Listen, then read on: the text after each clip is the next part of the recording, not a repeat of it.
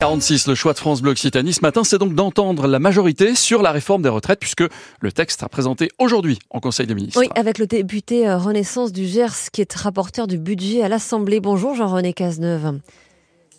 Bonjour. Est-ce que le projet de loi va être présenté dans la sérénité aujourd'hui? Écoutez, je... il sera présenté dans la sérénité. Après, comment euh, certains euh, vont le recevoir, euh, c'est à eux qu'il faut le, le demander. C'est vrai que je suis quelquefois inquiet quand je les entends dire qu'ils veulent transformer l'Assemblée nationale en ZAD, qu'ils veulent bloquer le pays.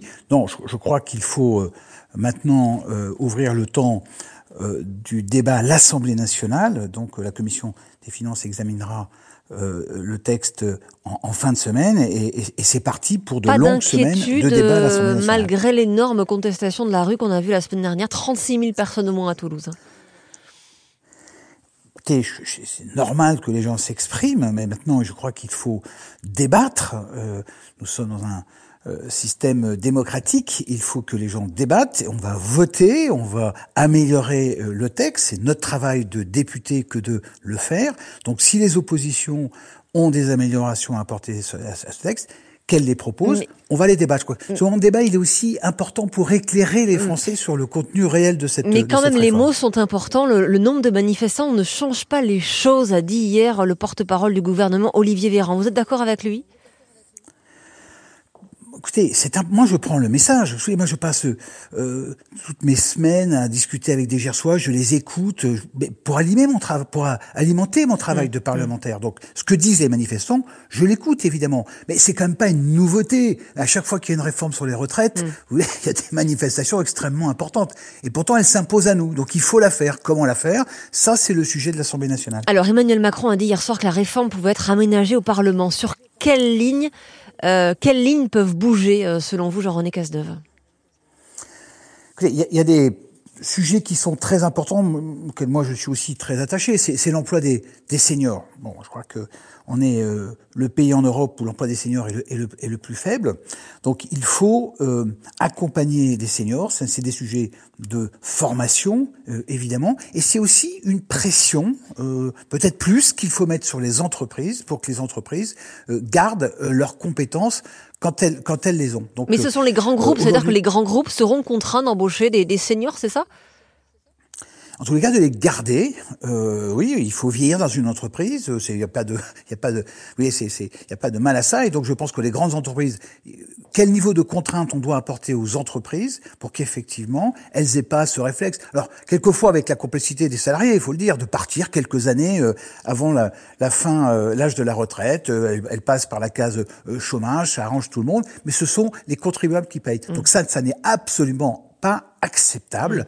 Il faut aménager les postes, mais, mais, mais pas simplement les deux ou trois années qui précèdent la retraite. Tout au long de la vie professionnelle, la- il faut accompagner les salariés pour qu'ils se forment, pour qu'ils changent de métier au sein de leurs entreprises. Sur la crispation ultime, à savoir l'âge de départ à la retraite, aucune négociation possible? Non, parce que euh, il n'y a aucune négociation possible avec la réalité des faits.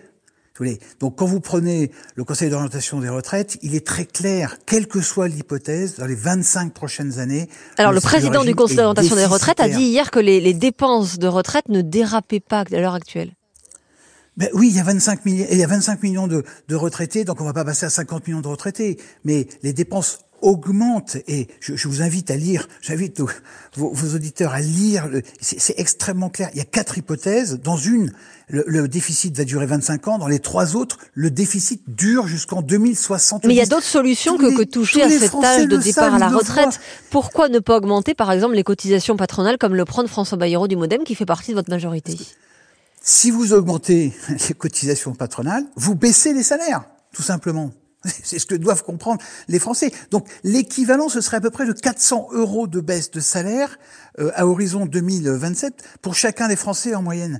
Par, par les temps qui courent, avec la pression. Bah, Toutes les entreprises qui vont bien pourront maintenir les salaires, euh, même avec une, une, une baisse des, des cotisations, une augmentation Écoutez, moi, pardon, des cotisations beaucoup d'entreprises aujourd'hui, toutes les entreprises qui vont bien, peut-être que certaines vont pouvoir le Mm. faire, mais la majorité ne pourront pas le faire. Aujourd'hui, elles sont, elles sont tendues. Vous l'entendez, le, le crise de l'énergie, l'inflation, Mm. la difficulté à recruter. Donc, enfin, franchement, vous- je crois que Donc, donc vous, le gouvernement prend le risque d'un blocage du pays, puisque c'est euh, le, le, le, départ à 64 ans qui, qui crispe la rue et qui, euh, qui entraîne la contestation vous avez une drôle de manière de présenter les choses. C'est pas nous qui prenons le risque de blocage. C'est quand même pas nous qui bloquons.